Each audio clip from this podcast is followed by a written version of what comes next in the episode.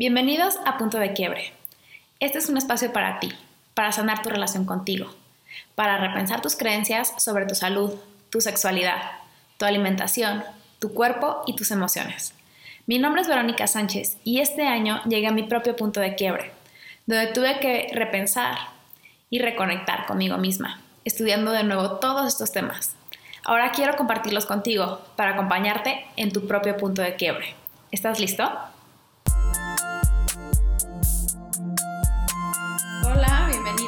Bonito inicio de semana.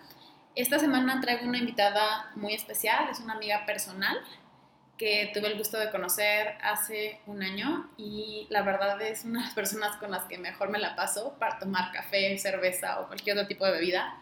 Tenemos pláticas largas y tendidas de muchos temas y quise traérselas el día de hoy. Ella es Nicole Bobadilla. Ella estudió ciencias políticas, trabaja dando clases en universidad y es feminista y estudia muchos temas. Grabamos este episodio antes de que yo cayera en cuenta que va a salir justo un día antes del Día Internacional de la Mujer entonces estoy súper emocionada porque justamente se juntó todo para que salga justo en estas fechas. Y vamos a tocar temas sobre feminismo. Tranquilo, si eres hombre y no te gustan mucho estos temas, intentamos ser lo más incluyentes. Y justo hablamos de por qué es importante que ustedes estén con nosotros en esto, porque es importante que escuchen y aprendan estos temas y nos acompañen en todo este movimiento hacia una sociedad más incluyente en todos los sentidos, como lo hablamos más adelante. También hablamos cómo el sistema patriarcal afecta esta parte de la imagen, la imagen corporal y la imagen física. Y eh, hablamos sobre este, también el proceso de Nicole con el peso y con eh, su imagen y con la alimentación, que pasó por un, proceso similar al mío. Eh, de antemano me disculpo que aquí en el intro eh, se escucha un poco de ruido de fondo, pero la entrevista está bien grabada y no hay tanto problema de ruido de, de fondo ni de eco. Pues muchas gracias por estar aquí otra vez en otro episodio de Punto de Quiebre. Se los agradezco muchísimo, muchísimas gracias por sus mensajes. Y bueno, qué mejor a que se haya acomodado justamente este episodio en marzo. Entonces les presento a Nicole Bobadilla y disfruten mucho este episodio. Gracias.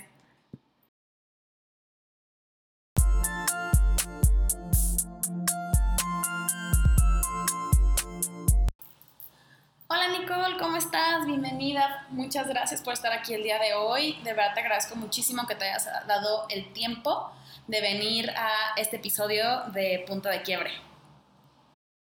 Hola Vero, muchas gracias. Gracias por invitarme. Qué emoción y qué, qué gusto estar aquí, verte otra vez. Me, me alegra mucho, créeme. Gracias por estar aquí, gracias por aceptar mi invitación. La verdad es que este, fuiste de las primeras personas que me vino a la mente cuando empecé a grabar esto porque hemos tenido esta plática un montón de veces, hemos tocado los temas que tomo con el podcast bastantes veces y este, me encanta tu opinión al respecto y quería que estuvieras aquí, entonces estoy muy contenta de tenerte, estoy muy contenta de que estés aquí. Muchas gracias, Pero Además, ya nos hacía falta el cafecito con esos temas y, o la cerveza, lo que fuera. Así que es un gusto, me siento muy, muy agradecida de que pensaras en mí. Muy bien. Pues mira, me interesó este, mucho tu punto porque, como lo, como lo hemos mencionado, em, el machismo o, el, el, sistema de patriarcado en el que vivimos ha afectado todos estos temas mucho más allá de donde lo vemos, tanto a mujeres como a hombres. Te decía que me daba mucho miedo grabar sobre feminismo y sobre patriarcado por miedo a que me dejaran de escuchar hombres, pero creo que este tanto siento que el público no entiende muy bien lo que significa el feminismo y, este, y cómo a ellos les conviene este, ser feministas y, y, cómo les está afectando también en todos estos temas. O sea, que la razón por la que también haya hombres que están desesperados con su cuerpo y haya ciertos cierto estereotipos de cuerpos, tanto de mujeres como de hombres, y estemos todos estresados con el cuerpo, este, viene de este sistema y pues qué mejor que mi amiga que estudia el feminismo desde varios puntos para apoyarnos en, resolver todas estas dudas. Eh, Nicole, si quieres, cuéntanos un poquito de cómo fue que empezaste en este camino del feminismo.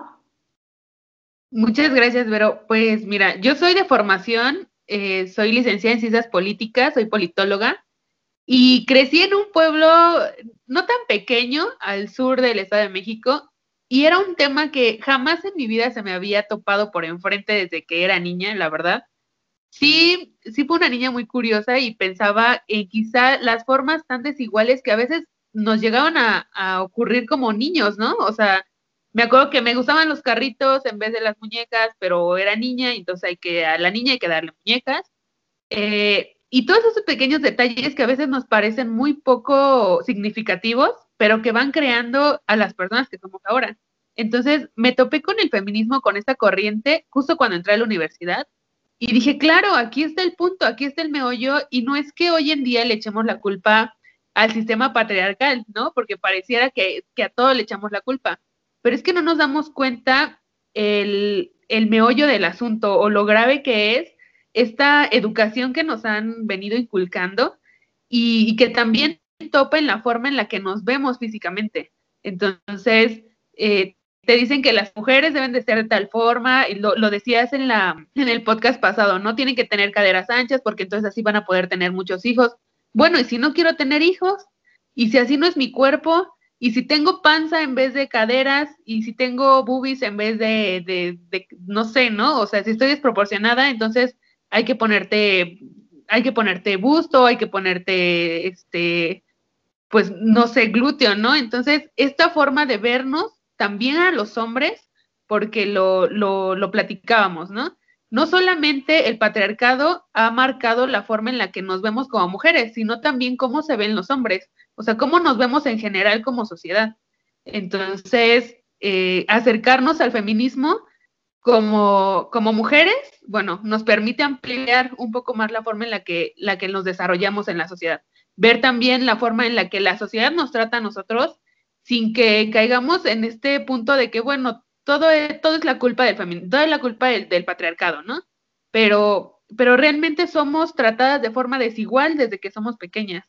Entonces, que las mujeres nos acerquemos a esta corriente se me hace muy importante por ahí dirá una parte de esta corriente feminista que el feminismo es para mujeres y que en el feminismo los hombres no tienen cabida, no hay por qué meterse ahí. Yo diría, eh, y quizá muchas de mis amigas feministas, eh, si escuchan este podcast, me, van a palear, pero, pero creo que las mujeres, e, el, punto nodal del feminismo es una lucha claramente de mujeres por la, por, por defender nuestros derechos, y por llegar a este punto de equilibrio entre hombres y mujeres. Pero sin duda los hombres son una parte, son la mitad de la sociedad. Entonces, es nuestro trabajo como mujeres cambiarnos. Claro, o sea, nosotros tenemos que cambiar, pero los hombres también tienen que cambiar la forma en la que se ven, en la que se relacionan con la otra mitad que somos nosotras las mujeres. Entonces, ¿por qué dejarlos afuera? Sí, no, no, no es su lucha y no tendrían, ahora se acerca el 8M, ¿no? Entonces, no es su lucha y quizá no tendrían que, ser el centro, y claramente no lo son en este, en este lucha de derechos, pero sí están en la periferia y juegan un punto importante de inflexión para llegar a esa sociedad que queremos, ¿no? Que anhelamos de igualdad de género. Entonces, pues bueno, creo que el feminismo viene bien para todos. Sí, claro. Y bueno, ahorita que mencionabas lo de los juguetes, los juguetes de hombres eran más divertidos y eso no es nuestra culpa. O sea, yo quería más el carrito, yo quería más. Se veían mucho más divertidos sus juguetes que la muñeca y la cocinita, perdón. Y nunca nos dejaron usarlos, nunca pude tener una pistolita y era mi sueño dorado, ya después la tuve. Este, pero todos esos juguetes que se veían súper divertidos, se veía que se la pasaban mucho mejor que nosotras, este, peleándonos entre nosotras por quién, iba, quién era la mejor mamá de la muñequita. Se veía que se la pasaban mucho más divertidos jugando fútbol y con las pistolas y con los arcos y con las resorteras. Entonces, este, y y bueno, yo creo que también hay hombres que decían, no manches, a mí me encantaba, o sea, hay muchísimos hombres que les encanta cocinar, ¿no? Porque nunca los dejaron cocinar y tener la cocinita y el micronito. ¿Cuántos hombres no hay que querían el micronito y nunca se los compraron?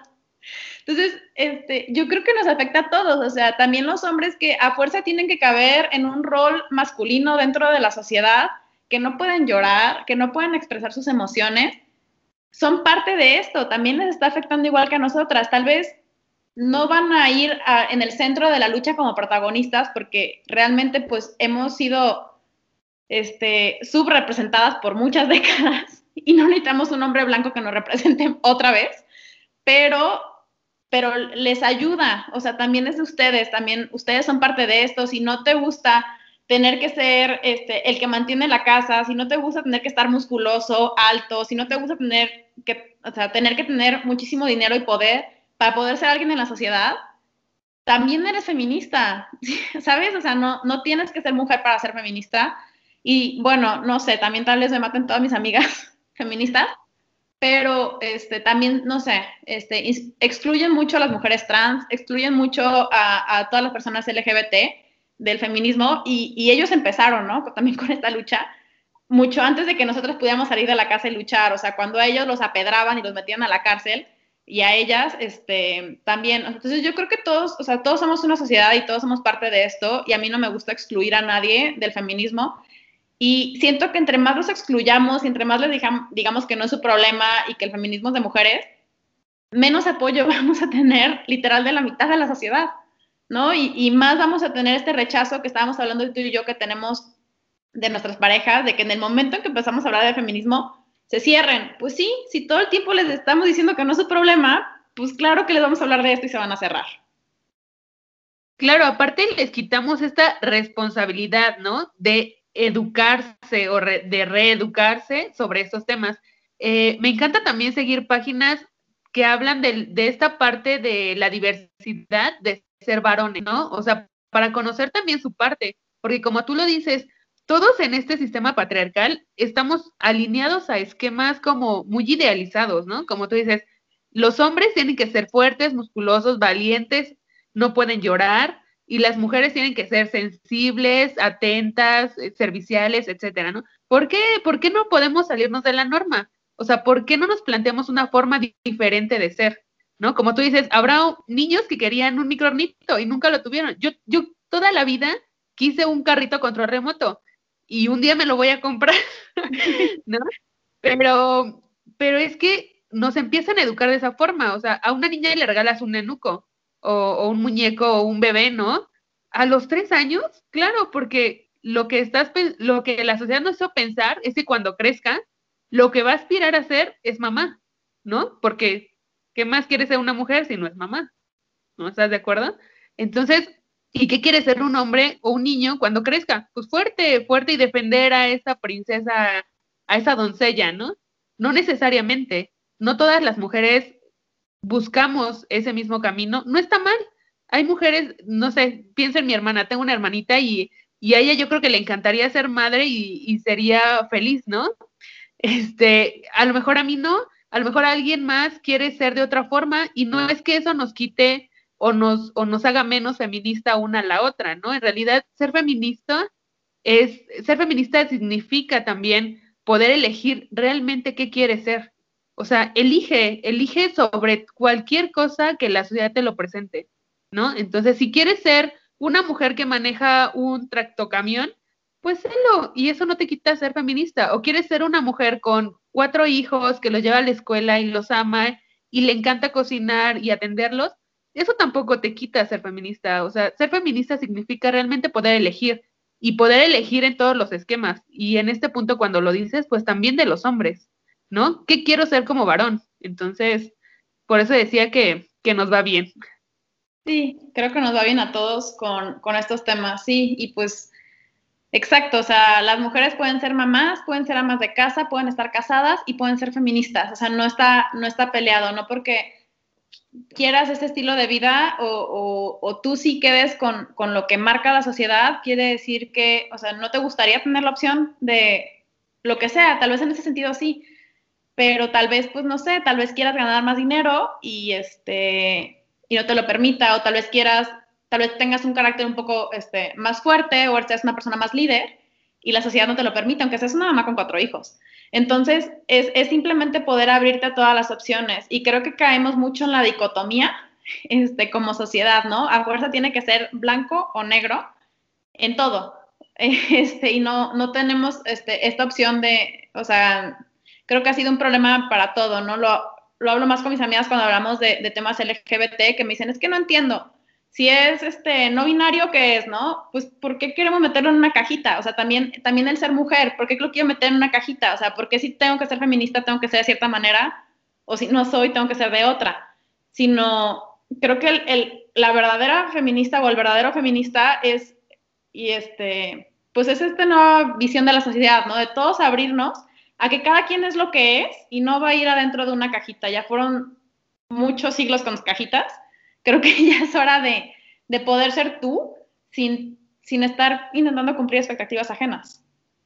Y ya nos castigaron demasiado, ¿no? ¿No te parece? O sea, hoy escucho a gente diciendo que nuestra generación puede ser un poco de cristal, ¿no? No sé si te ha tocado, pero realmente estamos tratando de salirnos de ahí, donde dices, del corral en el que nos metieron, en el que o eres así o eres asá y no hay de otra, o sea, no hay otra elección.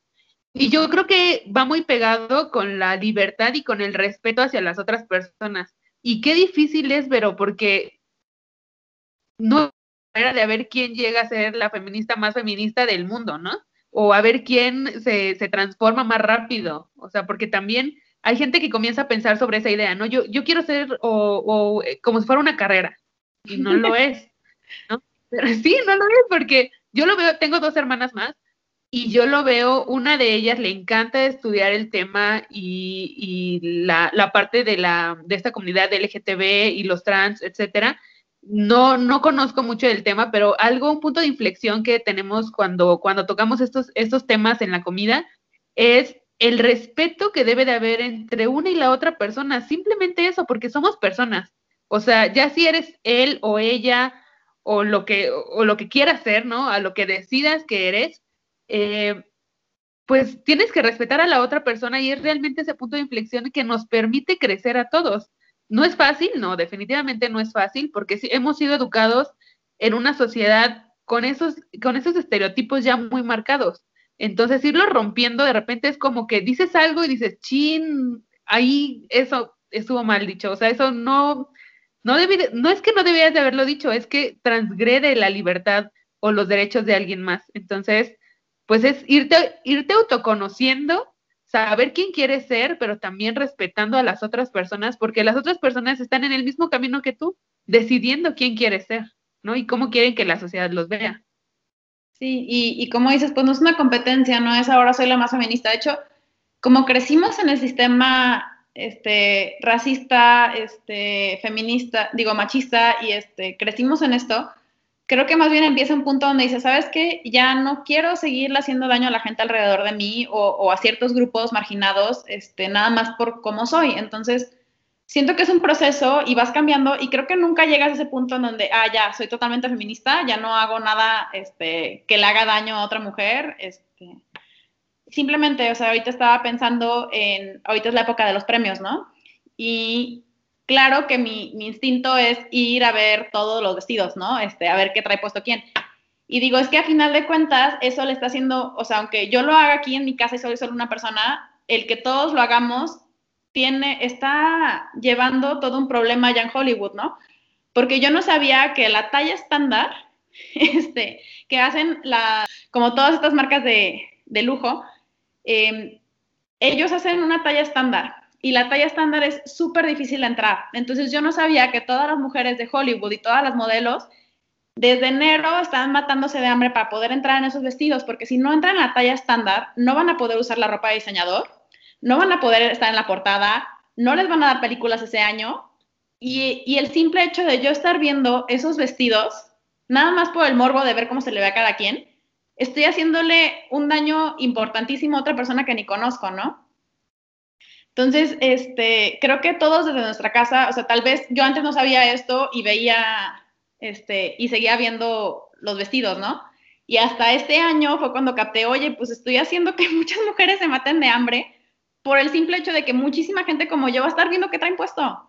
Y muchísima, muchísimos reclutadores y muchísima gente que las va a contratar para revistas, tal vez más gente lo deje de hacer y tal vez empiecen a hacer más tallas para todas las mujeres, para que la talla donde esté la actriz o la modelo le hagan un vestido. Y sí, puede usar marcas de diseñador, no importa en qué talla estén. Aparte, eso me recuerda mucho sobre el poder elegir qué consumimos. Porque como tú bien lo dices, muchos estamos viendo que usa, que se pone cuál es el vestido, ¿no? Te encantaría que te, que te entrara un vestido de esos, ¿no? Eh, eligen cuál es el, top ten, pero saber exactamente qué estamos consumiendo, ahora más en pandemia que, que estamos pegados a redes sociales, creo que impacta mucho en el contenido que las grandes empresas comienzan a sacar y con la que nuestro, nuestros, nuestros niños de ahora están creciendo y nosotros también estamos forjando nuestra imagen, ¿no? Porque nosotros ya nos acercamos a los 30, pero, pero aún así seguimos forjando la forma en la que nos, en la que nos vemos, de una forma, yo creo también, y lo diré quizá muy suelto, pero hasta revolucionaria, ¿no? Porque es, es aceptarnos como somos, pero también entender que la diversidad está, está en todos lados. Así como nosotros somos diversos, pues la otra persona también lo es. Entonces, yo, por ejemplo, trato de consumir eh, creadores de contenido mucho más, no te diré que, que no consumo, no sé, creadores de contenido que están súper flacos, ¿no? Pero dejé de, de consumir este tipo de personas que, como tú decías, se matan de hambre para lucir súper delgados y no sé qué, y glamorosos, ¿no? Y sigo más páginas que, hablan de body positive, de feminismo, de, libertad, de, libre pensamiento, de derechos, ¿no? Entonces, me pasó algo muy curioso apenas, que seguía, seguía una influencer en Instagram que simplemente eh, la seguí por un giveaway y un día sacó unas fotografías eh, pues en, ropa íntima y me di cuenta que se parecía mucho a mí. Y yo dije, claro, o sea, te identificas con esa persona, ¿no? A lo mejor en la, en la fotografía puedes pensar que es muy delgada y luego la ves y dices, oye, ella, y aún así se ama, ¿por qué yo no me amo? O sea, ¿por qué, ¿por qué yo no puedo verme con esa seguridad con la que ella se ve? ¿No? Entonces, todo lo que consumes va entrando en tu cabeza y entonces vas forjando una forma diferente de verte. Entonces, claro que lo que consumes te va creando. Claro, y es un proceso. Em, igual, o sea, bueno, ya empezamos a entrar al tema al que quería entrar, que está excelente. Este, pero quería ligar esto, ¿no? De cómo, cómo este sistema patriarcal sí ha afectado los, los modelos, este, de los estereotipos de cuerpo, los estereotipos de belleza, y cómo también al, al empezar a, a, no querer encajar en una cajita tampoco, en este sentido, y poder tener el cuerpo que tú tienes y ser tú, a través de tu cuerpo y expresarlo como tú quieras y comer lo que tú quieras, también estás rompiendo con todo esto. Entonces, siempre está ligado, ¿no? Este, está ligado el feminismo con el body positive o body acceptance, si todavía el body positive está muy lejos de, nuestro alcance. Pero el, simple hecho de aceptarnos también, también es una forma de rebelión contra el sistema. Estamos yendo en contra del sistema y estamos haciendo que yo creo que estamos yendo hacia que más mujeres con todo tipo de cuerpos sean representadas en películas, en contenido, en revistas y poco a poco este, ir adelantando esto. Y, otra vez, también los hombres están aquí, ¿no? O sea, también, los, también el cuerpo ideal del hombre viene, no tiene tanto tiempo. Este, no tiene tanto tiempo teniendo que ser así, no, no ha sido tanto tiempo en el que la mujer tiene que ser de esta manera y el hombre de esta manera. Y siento que cada vez es más difícil alcanzar ese estándar, tanto para hombres y para mujeres. Y si no rompemos este sistema, llámale patriarcal, llámale como quieras, pero no empezamos a ver una forma diferente de verlo y de, de aceptarnos en diferentes formas, no solo en las cajitas que nos pusieron, vamos a tener una, una, sociedad más sana, ¿no? Donde puedas ser tú y no tengas que a fuerza encajar con algo para poder ser tú. Sí, exacto. Es como cuando, y regresamos, perdón si regreso mucho a, la infancia y a los, a los juguetes, pero es como cuando te marcaron que las mujeres se ven como Barbie, ¿no? Y se ha demostrado que el cuerpo de Barbie es imposible de que, de que naturalmente lo puedas tener, ¿no? O que los hombres deben de ser como Ken. O sea, sí, ¿no? o sea, es imposible, ¿no? Entonces, irnos, o sea, este sistema nos fue formando de una forma, de una manera en la que te ves tú, ves, o sea, te puedes ver desnuda en el espejo y dices, claro, me sobra, me sobra un rayito de aquí, me voy a, me quisiera quitar celulitis de allá, quisiera que mis brazos fueran más tonificados, yo qué sé, ¿no? Y, y sí, o sea, realmente esta forma nos va, nos va creando formas distorsionadas de ver la realidad. Un tanto también y esto me lo recuerdan los filtros de Instagram, ¿no? Por ejemplo, que también ya viene como una corriente ahí de, de aceptar tu rostro, tu piel y saber cómo te ves, ¿no? Entonces, son esas formas distorsionadas de la realidad lo que nos hace levantarnos muchas veces en la mañana y como tú decías, hay días que me levanto y digo, wow, me la volé, o sea, no, no, de verdad estoy divina. Y hay días en los que te levantas y dices, no, hombre, no, ni siquiera sé por qué me levanté hoy, ¿no? Pero, decirnos, claro, decirnos, educando y pensando que, que eres, que tu cuerpo es lo único que tienes, o sea, literalmente, real, solo es lo que tienes, y si no lo amas, entonces, ¿de qué, de qué te sirve? O sea, ¿de qué te sirve quererte verte como, como Barbie o con una figura estándar si no te puedes sentir bien ni mentalmente, ni intelectualmente, ni emocionalmente. O sea, no es que con un cuerpo perfecto vaya a solucionarse toda tu vida. O sea, no es así, así no funciona. Claro, y no nos vamos a ir al extremo de tampoco idealizar otro tipo de cuerpo, ¿no? Porque la gente cree que los que estamos en este movimiento le estamos diciendo a todo el mundo que engorde. Y realmente no, o sea, simplemente es, es invitarlos a repensar si tu cuerpo no está tan mal como creías. Y si tal vez el estándar de belleza que tenías no era, y tal vez lo quieras cambiar, y tal vez lo quieras repensar, ¿no? No es a fuerza que queramos que todo el mundo este, coma pastel todo el día, no, o sea, no estamos peleados con la salud, no estamos peleados con cierto tipo de cuerpo, este, y, y, el, y si tu cuerpo es como lo marca la regla o el estándar, qué padre, ¿no? Y qué padre qué pasa ahí. Y también te apoyamos, o sea, no es como que, ah, no, ya tú tienes cuerpo como lo marca la revista o como lo marca Instagram, entonces tú ya este, eres diferente a nosotros, ¿no? No, también tu cuerpo está padrísimo, pero eso no quiere decir que el mío no. Y aparte, ¿sabes? No es que no, no es que solamente nosotras, eh, digo, yo tengo un cuerpo que no encaja en, en la, o quizás encaja en la media, no lo sé, no, no tengo un cuerpo de Barbie, la verdad, pero tengo amigas que son muy delgadas, muy delgadas, y aún así tienen broncas con su cuerpo. O sea, hay algo que no les gusta. Y es aquí cuando yo te decía eh, hace dos podcasts que, que decías, nunca es suficiente Claro, nunca es suficiente, aun y cuando seas gorda, cuando seas flaca, cuando tengas un cuerpo estándar. O sea, siempre hay algo que pareciera que no nos gusta de nuestro cuerpo. Y está bien, es válido, quizá hay una parte que no nos gusta, pero debería de haber muchas más cosas que nos gusten de nuestro cuerpo. O sea, levantarnos y realmente apreciar nuestros brazos, nuestras piernas, nuestro estómago, no sé, ¿no? O sea, realmente apreciarnos por lo que somos. Entonces, digo, es ahí cuando, cuando yo te lo he dicho, a mí escuchar tus podcasts los lunes me parece un deleite porque es también un poco este, alimentarme, ¿no? De, de decir, bueno, hay muchas eh, personas pensando de la misma forma que lo estoy haciendo yo. Y como tú dices, no estamos invitando a que vayan y se coman un pastel. O sea, igual si tienen ganas de ir a comerse un pastel, pues vayan y cómanse. pero, por favor, pero, por favor pero es de sentirte bien y lo que hablábamos, ¿no? De que la comida y tu cuerpo no sea el centro de atención de toda tu vida, ¿no? Porque entonces lo demás, ¿dónde queda? No, no vale la pena. Que nos deje de quitar energía, que tengamos energía para nuestros demás proyectos, que no se vaya toda nuestra energía todo el día a pensar que nuestro cuerpo está mal, que nuestro cuerpo tiene algo mal, cuando aparte es solo un vehículo, o sea, tienes tantas partes de ti, lo que hablamos hace rato, o sea, está la parte espiritual, la parte emocional, la parte intelectual. E, eres una persona completa, no eres solo un cuerpo y, cuando te quedas nada más en el cuerpo, creo que te estás limitando a, todo, lo, todo el potencial que tienes como persona, porque estás todo el tiempo pensando en qué vas a comer, en qué no vas a comer o en qué vas a descomer de alguna manera extraña que te acabas de inventar.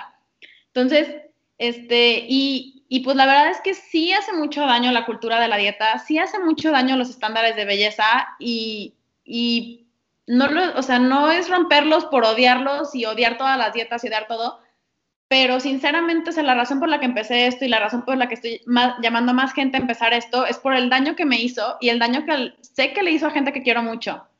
El, meterse en una dieta, el, estar todo el día pensando en comida, el estar todo el día bajar, eh, pensando en bajar de peso, en contar las calorías en el gimnasio, hace mucho daño mentalmente. O sea, no, no puedes estar saludable pensando todo el día en esto. Y quisiera que nos contaras un poquito, este, si gustas, de tu experiencia en, pues, este, este tramo, ¿no? De, de tu relación con tu cuerpo, tu relación con la alimentación. Pues justo ahora que dices que es un desgaste, es un desgaste total, emocional y, y también corporal. Yo, como lo, lo, he comentado en el podcast, no, no tengo un cuerpo de reloj de arena ni de Barbie. Eh, hace 10 años yo era una mujer mucho más obesa que ahora. O sea, hoy tengo kilos de más, lo sé. O sea, para el promedio que, que te marca de, de manera saludable, digámoslo así, lo pongo entre comillas, porque ya les explicaré un poco más eh, hace 10 años yo era una mujer de 1,73 pesando 115 kilos y no era sano, y claramente no era sano porque me, hacía estudios de sangre y tenía triglicéridos y bueno, ¿no? No, no es sano, estar obeso no siempre es sano. No siempre. Hay gente que es obesa, no siempre. No siempre. No siempre es sano, pero hay gente obesa que lo es, ¿no? Y sigo a una, a una chica eh, que, que genera contenido en Instagram que dice, es que no te dicen estás sobre alta. O sea, si estás muy alta, qué genial, ¿no? Pero no nadie te dice estás sobre alta. Pero si tienes peso de más, te dicen tienes sobrepeso. Bueno, pues ¿cuál es el peso indicado? ¿No? O, el, o el pie lo tienes más grande, tienes sobre longitud de pie. O sea, no, no tiene un sentido lógico ya cuando lo piensas así. Entonces, bueno, en ese punto yo no era, yo no estaba sana claramente, y lo decían mis estudios sanguíneos, no era sano pesar 115 kilos. ¿Y cómo te sentías? pues me sentía pesada, me sentía con poca energía, aparte no eran como buenos, como buenos tiempos, digámoslo así, no, no había plenitud, digamos, en ese punto. Entonces, después de ese entonces yo entro a la universidad y comienzo a bajar de peso por la, por la dinámica misma de, pues, de la universidad. Y digo, wow, qué padre, estoy bajando de peso, yo feliz porque cada semestre me aventaba, pero era muy extraño porque cada semestre bajaba 5 kilos, pero regresaba a mi casa y subía 3 o 4. Entonces, era como extraño, ¿sabes? O sea, no había, no había concordancia en nada. Y aparte estaba bajando comiendo chilaquiles y tortas de tamal, pero porque comía a deshoras, entonces había días que comía más, o otros días que comía casi nada. Entonces, quizá no era porque yo lo decidiera, sino porque así era la dinámica de, ir a la escuela, ¿no? tampoco está bien. Pero bueno, salí de la universidad con algunos kilos menos y empecé a trabajar y después recuerdo que se acercó una fecha muy importante que fue la boda de mi hermana. Y yo ya había empezado a bajar otra vez de peso y me inscribí al box y me encantaba, ¿no? Me encantaba ir al box y entonces empecé a bajar de peso, pero porque iba al box y comía literalmente pechuga y lechuga. O sea, era un peso de pechuga con dos, no sé, dos rábanos, una, una zanahoria, una cosa así, ¿no?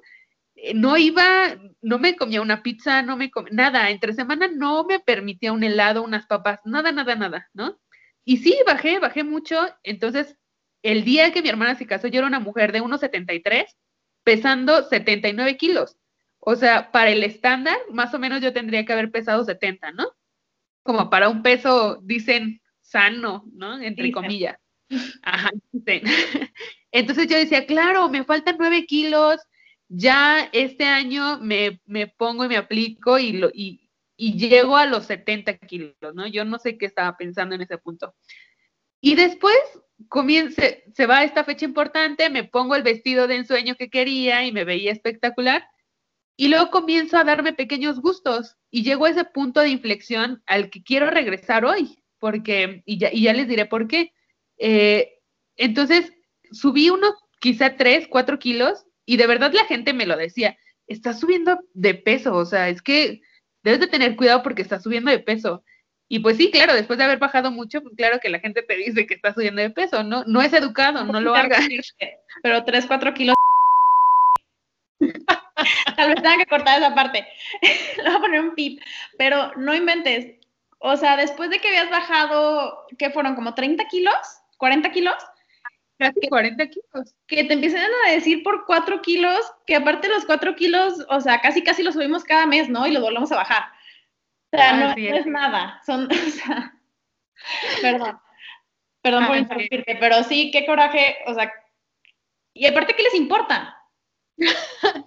Exacto, pero, pero yo estaba en esta onda de tratar como de psicológicamente de que eso ya no me afectara, ¿no?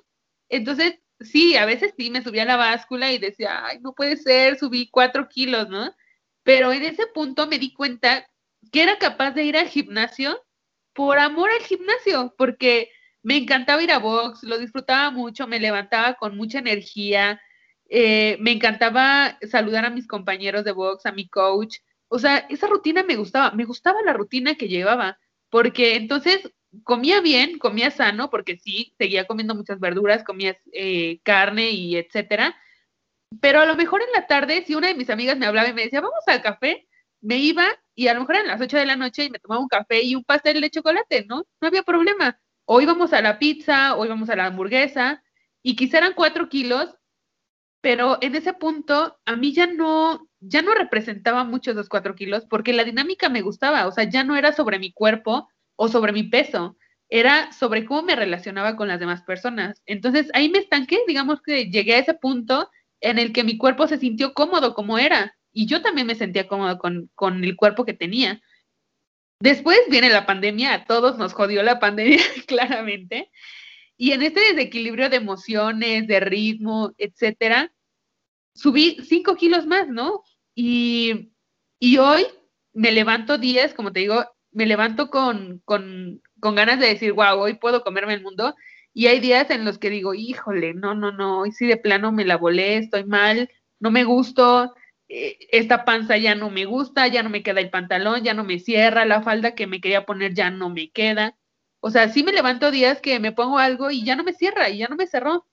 Y lo, lo platicaba con una amiga y me decía, bueno, pues date chance, o sea, cuida lo que comes, tal vez ya no comas tantas golosinas, tanta chatarra, etcétera, pero piensa que la pandemia se va a terminar y vas a regresar no a querer ser una mujer de unos 73 pesando 70 kilos, sino una mujer de 1,73 pesando 80 kilos, pero con el ritmo de vida que le gusta tener, o sea, en el que realmente te, te, te sientes cómoda. Porque, y por eso decíamos, no necesariamente una mujer gorda o una persona gorda es enferma, porque hay personas que son con, o sea, que son gordas, ¿no? O, o, que somos gordas y que, y que son sanas y nos sentimos bien con el ritmo que llevamos. Y hay personas delgadas y musculosas que quizá, y digo quizá, no puedo asegurar que todos así sean, pero que quizá hay personas musculosas, delgadas, que tú las ves y dices, wow, yo quisiera ese cuerpo, ¿no? Y todas las noches se acuestan con un sentido de remordimiento y con una impaz de, de verse al espejo y no tienen esa tranquilidad de amarse. Entonces, por eso te decía, en ese punto en el que dices, ¿cuándo es suficiente? pues si seguimos en esta caja, nunca es suficiente, jamás, porque si mi yo de hace 10 años hubiera visto el cuerpo que tengo hoy en algún eh, supermercado, quizá, y casi lo podría jurar, hubiera dicho, cuando yo tenga ese cuerpo voy a ser feliz. y hoy tengo ese cuerpo y lo que quiero es regresar a mi rutina de gimnasio y sé que voy a bajar de peso porque, porque así es el, el, digamos, el esquema, ¿no? O sea, tú haces más ejercicio, y te alimentas mejor y bajas de peso, ¿no? Eso es lo que dicen, digamos, en la regla general, si ninguno... ¿Mandé? No a fuerza, no a fuerza, pero también quiero empezar eh, a llegar a esos temas. En primera, este, no me encanta la palabra gorda y, y, vi que te metiste a fuerza a esa caja. Este, yo creo que te ha costado mucho trabajo salirte de esa caja que te metieron. Este, pero no estás gorda. Eh, el peso que tenemos las nutriólogas siempre, o sea, el, ya sabes, peso normal, sobrepeso, este, obesidad. Ese estándar nos lo marcaban y, nos juraron que era porque alguien lo, se puso a medir a la gente y se dio cuenta que, en ese peso estaban más sanos. Y ahorita los nuevos estudios muestran que de la gente en peso normal, normal según los estándares, este, lo que marca directamente este, los estándares médicos, 70% están enfermos. Y de la gente que están marcados con sobrepeso o obesidad, 20% están enfermos. Entonces, no necesariamente tiene, el peso tiene que ver con la salud. Y toda la vida nos metieron a la mente que sí, que el peso tenía que ver con la salud. Y cuánta gente, o sea, ahorita a mí me molesta mucho, este, últimamente, les digo que es un proceso, antes no me molestaba, me molesta últimamente, que la gente se preocupe por otra gente por su peso y, y, como que se creen con el derecho de preguntarles o meterse porque están, no sé, consternados con su salud, cuando realmente, o sea, yo cuando estuve más delgada y, la gente que me escucha y que me conoce en este podcast no me va a dejar mentir, cuando estaba más delgada me enfermaba mucho más. Me dolí, tenía gastritis todo el tiempo. Nunca podía tomar alcohol porque me daba gastritis y porque siempre estaba enferma de algo. ¿Y por qué? Pues porque claro que sí. Un día comía y cinco días no, y luego vomitaba y luego me laxaba. Claro que no iba a estar sana. O sea, y, y, y la gente se preocupa mucho más ahorita por mi salud que cuando tenía ese peso y de verdad necesitaba ayuda, ¿no? Y, y, la conseguí gracias a Dios y gracias a Dios supe pedirla, pero nadie le preocupaba mi salud en ese momento. Y ahorita sí llega gente y de que, oye, ¿qué, ¿qué, está pasando? Bla, bla, bla. Pues sí, sí, tengo hipotiroidismo, subí, por esto digo, ahorita estoy más sana que en ese entonces porque ahorita hago ejercicio, ahorita cuido comer a mis horas, dormir bien, hacer horas de ejercicio y, y ver, o sea, cómo mi cuerpo se siente mejor y antes no tenía esa conexión con el cuerpo, antes estaba delgada por estar delgada y hacía lo que fuera por estar delgada. Y ahorita que es por sentirme bien, por levantarme el lunes en la mañana y sentirme con energía, cambió todo, ¿no? Y, pero la gente está tan traumada con el peso que ahorita que subí, la gente me empieza a preguntar por mi salud. Cuando ese peso que tenía antes era un grito de ayuda por, o sea, era un grito por ayuda y nadie lo vio porque están tan metidos en que delgado es sano y, y obeso es, este, es este, poco saludable, que no se dan cuenta de cuánta gente hay en todos los pesos saludable, ¿no? Y ahorita es como el nuevo movimiento de salud en todos los pesos. Se puede la salud en todos los pesos. Y puedes comerte el café con el pastel de chocolate y, este, y no te va a quitar salud a fuerza, ¿sabes? Yo creo que, y aparte es, es un espectro tan grande la salud, que yo creo que cada quien encuentra su lugarcito en el espectro. Entonces, eh, mientras tú dices, bueno, sí, tenía el colesterol mal, tenía los triglicéridos altos, o sea, por ejemplo, yo cuando estaba muy baja de peso me daban bajones de azúcar, no estaba saludable. Y, no, y tenía el peso que tenía que tener, ¿no? Estaba este, dentro del estándar y, no, no estaba saludable. Entonces, es una tontería que sigamos creyendo que hay un peso saludable, porque las personas que lo pusieron jamás se pusieron a medir toda la población a ver si realmente estaban saludables y hasta ahorita lo están haciendo y estoy segura que van a cambiar esos estándares de peso saludable y esos estándares de porcentaje de grasas saludables. Van a empezar a cambiar y te vas a acordar de mí porque no son reales, no. Pero nos lo dijeron desde chicos y nos lo dijeron en el área de salud y si tú le preguntas a un doctor, sí te va a decir que es poco saludable estar en ese peso. Sin revisar todo el contexto de la persona, a ver si está saludable también mentalmente, ¿no? Nuestras relaciones también nos dan salud, nuestro estado mental nos da salud y créeme que si yo todo el día estaba pensando en qué me iba a atascar para después vomitarlo, no estaba muy saludable mentalmente. Sí, no, seguro no, Vero. Pero, sí, yo, sí, no. Y, te aseguro que yo cuando comía pechuga y lechuga y, me, y tenía tracones los fines de semana, tampoco era saludable, tampoco era sano para mi cuerpo. Entonces, por eso digo que, que ese punto de inflexión es encontrar ese punto de inflexión en el peso que tu cuerpo se sienta mejor. O sea, no, no es que tengas ese límite de peso, ¿no? O, el estándar, como tú dices, sino en ese punto en el que te sientes bien. Y me da mucha curiosidad como me dices, no estás gorda, pero antes yo le tenía una fobia a esta palabra, gorda. O sea, es que retumbaba en mi cabeza y yo decía, no, no, no, no, es más, no sé si la podía pronunciar. O el típico está gordita, ¿no? Y te minimizan por gordita. Pues no, o sea, está gorda. Es ¿no? A lo mejor. Ajá, o, sobre. Es que tampoco decir sobrepeso ya no me gusta tanto. O sea, es como que sobrepeso, ok, sobrepeso seguro. Que tiene que ser sobre o menos o más, o sea. Exacto. Entonces, no sé, quizá, quizá decir gorda no, no sea la mejor palabra, tampoco decir sobrepeso, quizá deberíamos de dejarnos de etiquetar de cómo nos vemos, ¿no? Entonces, pues somos personas, somos personas que, que tenemos aspiraciones a veces un poco extrañas, ¿no? Como te decía, quisiéramos tener el cuerpo de alguien más y esa persona quiere tener el cuerpo de alguien más también, pero no se dan cuenta que su cuerpo es valioso por lo que es, ¿no? Y si no, y, o sea, debes de comenzar por ahí, por, por sentirte querida y aceptada por ti misma. Y no es fácil, no es un camino fácil. O sea, yo, y, y me da mucha risa porque yo les, les, conté a mis hermanas que iba, que iba a estar aquí en tu podcast y que estaba emocionada y que íbamos a hablar sobre estos temas. Y luego en la noche me vi, vi una foto, un antes y un después de hace cinco kilos. y le decía, es que ese pantalón ya no me queda. Y me daba risa porque mi hermana me decía, y así vas a hablar mañana de body positive. Y yo, bueno, es un camino, todos estamos en el camino, todos nos estamos reeducando constantemente y todos estamos buscando querernos y aceptarnos, porque esa es, es la única, la única alternativa, yo creo, el único camino para dejar de estar fuera de esa caja que nos han marcado. Exactamente, Nicole. Y la neta es que no podría cerrar mejor.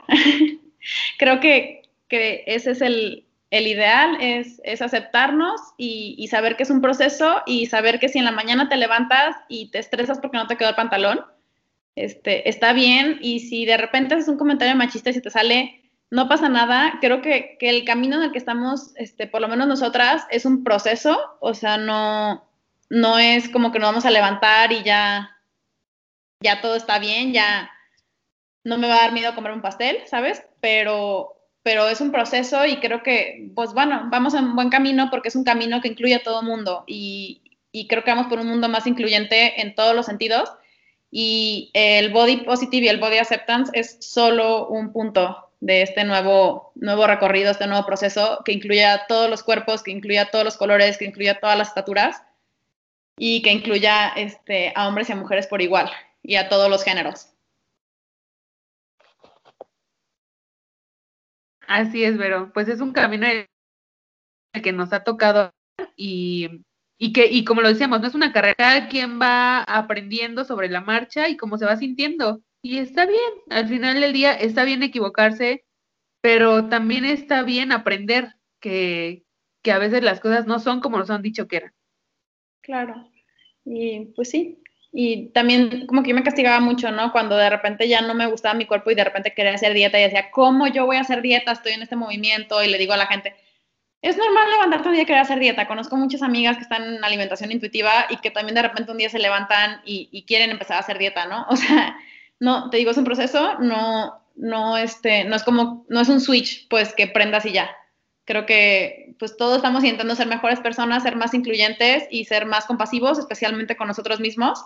Y, pues, es nada más, este, pues, dar el primer paso, ¿no? Ya todo lo demás es un proceso y cada quien lleva su propio camino y cada quien lleva su propia velocidad y es completamente y totalmente aceptable. Hay muchísimo gusto tenerte aquí el día de hoy. Espero que a la gente que nos está escuchando le sirva todo lo que estamos hablando. Este, eran temas que de verdad quería sacar. Este, creo que se nota la pasión con la que lo hablamos. Nos gustan mucho estos temas. Y pues bueno, qué mejor que tener una amiga aquí de invitada, ¿no? Muchas gracias, pero la verdad es que soy la más feliz de estar aquí, de verte. Eh, pues de compartir los espacios. La verdad es que te lo agradezco, me siento muy honrada. Aparte, llevas un proyecto súper bonito que, que, realmente está tocando temas que no, no, a veces ni siquiera los ves tan socializados. Entonces, de verdad te felicito y es un honor para mí haber estado hoy en tu programa. Muchas gracias. Muchas gracias, Nicole.